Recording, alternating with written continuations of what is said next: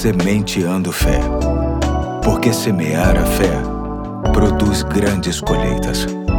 Olá, hoje é terça-feira, dia 30 de maio de 2023. Aqui é o pastor Eduardo e quero iniciar esta que será a última semana da série Viver Bem, com base no livro de Provérbios, contando com a sua atenção. Hoje vou ler Provérbios 10, de 19 a 20. Diz assim o texto: Quando são muitas as palavras, o pecado está presente, mas quem controla a língua é sensato. A língua dos justos é prata escolhida, mas o coração dos ímpios quase não tem valor. Enfrentamos sérios problemas nos nossos relacionamentos humanos quando faltamos com a sabedoria no trato com as palavras. Agressões verbais causam igual ou maior dano na vida de uma pessoa do que as agressões físicas. Existem palavras que jamais são esquecidas por causa da intensidade da dor que elas provocam e, em muitos casos, isso acontece há anos. Palavras que roubam a paz, matam a comunhão e destroem afetos. Hoje aprendemos que quem controla a língua é sensato, uma virtude muito apreciada e útil para qualquer relacionamento, seja de que esfera for. Isso é um fato quando, por exemplo, temos que dizer uma verdade dura, pesada ou constrangedora. Se não soubermos usar as palavras de forma tranquila, sensível e honesta, por mais que seja uma verdade,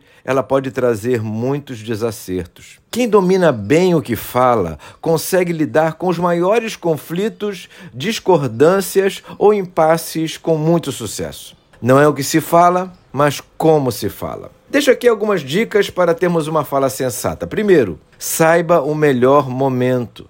Nem tudo que temos para dizer às pessoas deve ser dito a qualquer hora, até mesmo as coisas boas. Nada como a palavra certa no momento certo. Já vi muita gente frustrada por trazer uma ótima notícia quando o destinatário estava num péssimo momento. Em segundo, tempere as suas palavras com empatia. Procure estar no lugar do outro, seja em momentos bons ou ruins. Fazendo assim, sempre haverá bons resultados. Terceiro, escolha bem as palavras. Podemos falar de um mesmo assunto através de diversas abordagens. Sabemos bem que existem palavras agressivas, racistas, preconceituosas que podem e devem ser evitadas. Nada de acreditar que as pessoas não vão levar a mal o que você diz. Não se deve arriscar. Pelo sim, pelo não, usar palavras suaves e pertinentes, sem deixar de ser direto e preciso,